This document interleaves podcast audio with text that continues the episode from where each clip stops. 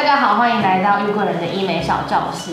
那我们今天呢，还是要来跟王子杰院长讨论一下隆乳术前我们到底要注意什么样子的事情。我应该是要做五指隆乳就好了，还是我要做义乳的隆乳？透过手术来达到隆乳，就是分抽脂隆乳、义乳植入了。啊，对。那抽脂隆乳大概会面临到几个问题哈。第一个，很少人一次到位，这个因为脂肪会吸收，甚至有人回到原点也不少。脂肪抽出来之后，你不可能把脂肪用一根针，然后直接把它整个灌完，它就是一个好的形状。所以抽脂隆乳它要打了很多的点，就是有一点像慢慢去堆叠出你胸部的胸型。所以抽脂隆乳不见得整个是完全均匀的触感或两边会对等。所以我们收过很多抽脂隆乳的人回来，就最后还是选择隆乳。所以还是义乳植入为比较大宗啊。那既然是以义乳植入为比较大宗啊，是不是新的一个材质进来，我就选择那个最新的材质，它就最安全、最稳定？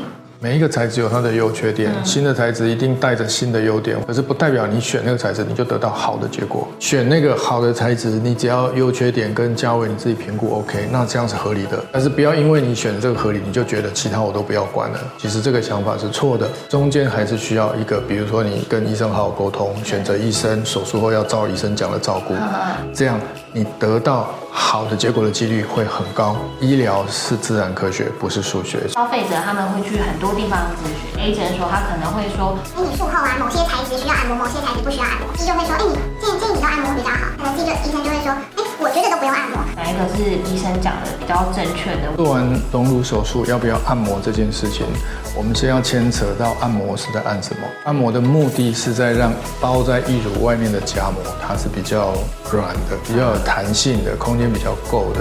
其实，即使一个最简单的一个创伤，疤痕都差异很大。我们都会在左手臂上种一个卡介苗。对，有的人淡淡的几乎看不见，有的人呢会红红的一个圆圆，这个就是疤痕。隆乳一个手术至少两个、三个、四个小时，在那个局部的创伤是一直反复、一直做、一直做。对。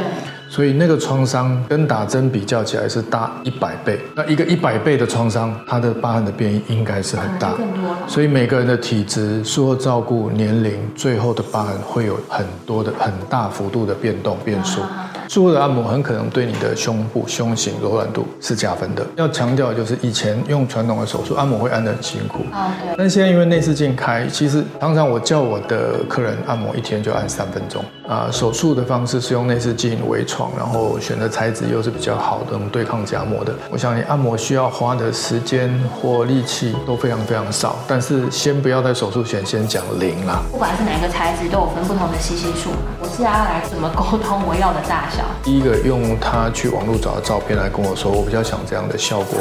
第二个有人会用我生产的时候大概是第一家罩杯，然后我喜欢那个样子，医生可以跟你拿一些照片跟你讨论哦。但是有些人是有一些错误的想法哦，就是说我既然做了做大一点，以前输人家这次追回来，做大做小基本上价钱一样，做大划算。其实这三个刚刚讲这三个偏向是比较错误的哦。那其实你要知道符不符合你的个性，你平常的穿着，这是一个很重要的。原则上第一个，你先知道你的个性，你想要多少，你想要什么效果。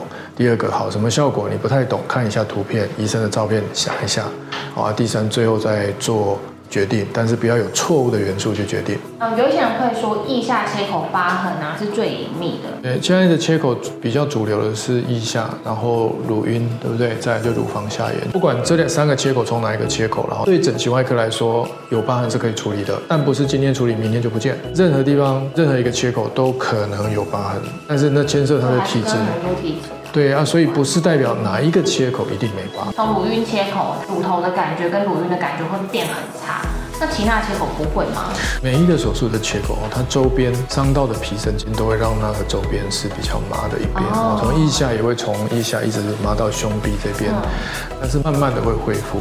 手术的切口周边带来一段时间的麻是一定的，可以温敷吃维他命 B 十二，按摩一下，它会恢复的越来越快。这样。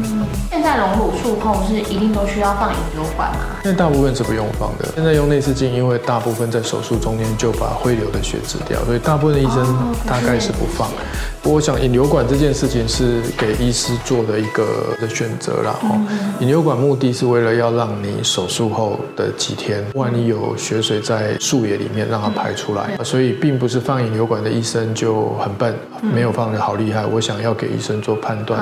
我做内视镜隆乳啊，一定是失血量比较少。那这样子我就可以术后正常恢复运动，这样是可以的，对吗？不行啊，你今天不是因为引流管的关系不要你运动，而是因为你的创伤的。面积很大哦，创伤还没收口，还没复原，还没足够强壮的时候，你去剧烈运动或高张力的运动，其实会让那个。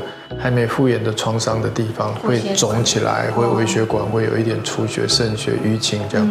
在隆乳手术前啊，我们有没有需要做一些核磁共振啊，或者是乳房超音波的检查？嗯，既然是隆乳哦，现在有两种状况啊，就是隆乳人其实一般呢哦都是平胸或瘦或是 A、B 减这样子。那那个状态，你胸部如果有任何问题，其实闭着眼睛摸自己都摸得出怪怪的啊。你去检查，我们绝对是鼓励的，但它不是隆乳的必要途径啊。以整形外科医师的角度来讲，绝对是正向肯定的啦。月经期间呢，我们可以做隆乳手术吗？尽量不要在那个时候做。一般生理期间哦，很多手术医生会建议可以避开就避开，因为 M C I 你多少会有点不舒服啦。那你没必要再加上一个刚好手术完麻醉醒啊，或者是胀胀的不舒服，在这个时间做，其实有一点。